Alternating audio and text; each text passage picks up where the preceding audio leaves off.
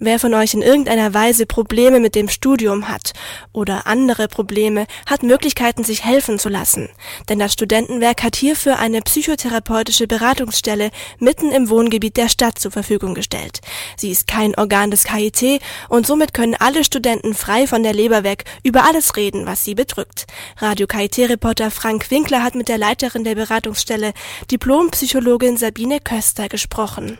Die Beratung hier ist auch deswegen für Studierende besonders äh, hilfreich. Wir sind spezialisiert auf Studierende.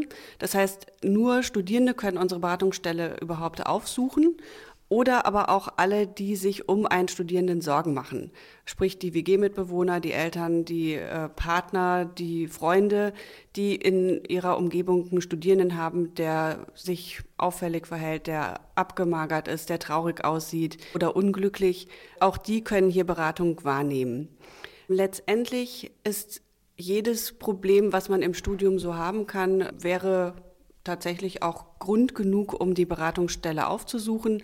Dazu gehören zum Beispiel Probleme, die mit äh, Lernen und Prüfungsvorbereitung zu tun haben.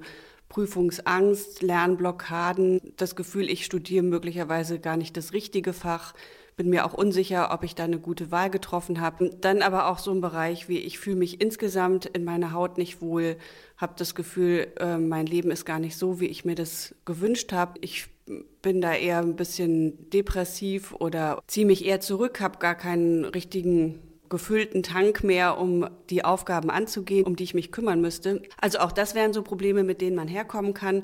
Oder der gesamte Bereich soziale Kontakte. Ich fühle mich einsam, ich habe Schwierigkeiten, ins Gespräch mit anderen zu kommen. Auf der Party, da bin ich möglicherweise immer eher derjenige, der in der Ecke steht und gar nicht weiß, wie ich jetzt so ein bisschen meine Fühler ausstrecken kann und Kontakt aufnehmen kann zu anderen. Auch Partnerschaftsschwierigkeiten oder Konflikte würden dazu gehören. Also es umfasst tatsächlich das gesamte Spektrum. Äh, immer wenn jemand das Gefühl hat, er weiß nicht mehr weiter, er steckt irgendwie fest, hat schon einiges probiert, um sein Problem in den Griff zu bekommen und kommt da trotzdem nicht weiter. Das sind äh, letztendlich die Situationen, in denen Studierende hierher kommen. Das kann ja dann sehr auch ins Private gehen. Sie obliegen dann trotzdem der Schweigepflicht an. Die Schweigepflicht gehört hier zu den Grundbedingungen unseres Arbeitens. Das heißt, sämtliche Beratungsinhalte unterliegen der gesetzlichen Schweigepflicht. Ohne dass uns jemand schriftlich von der Schweigepflicht entbindet, gehen keinerlei Informationen an Dritte.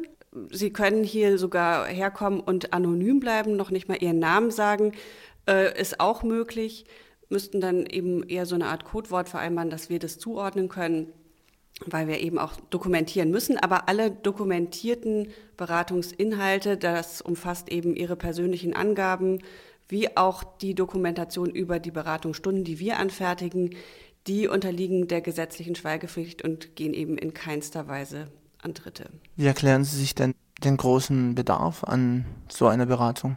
Das ist keine Lebensphase, wo schon alles etabliert ist, wo sie ihr Haus haben, ihren Job, ihre Frau, ihr Auto, sondern in der Lebensphase Studium ist ganz viel im Umbruch und äh, ganz viel Unsicherheit natürlich auch damit verknüpft.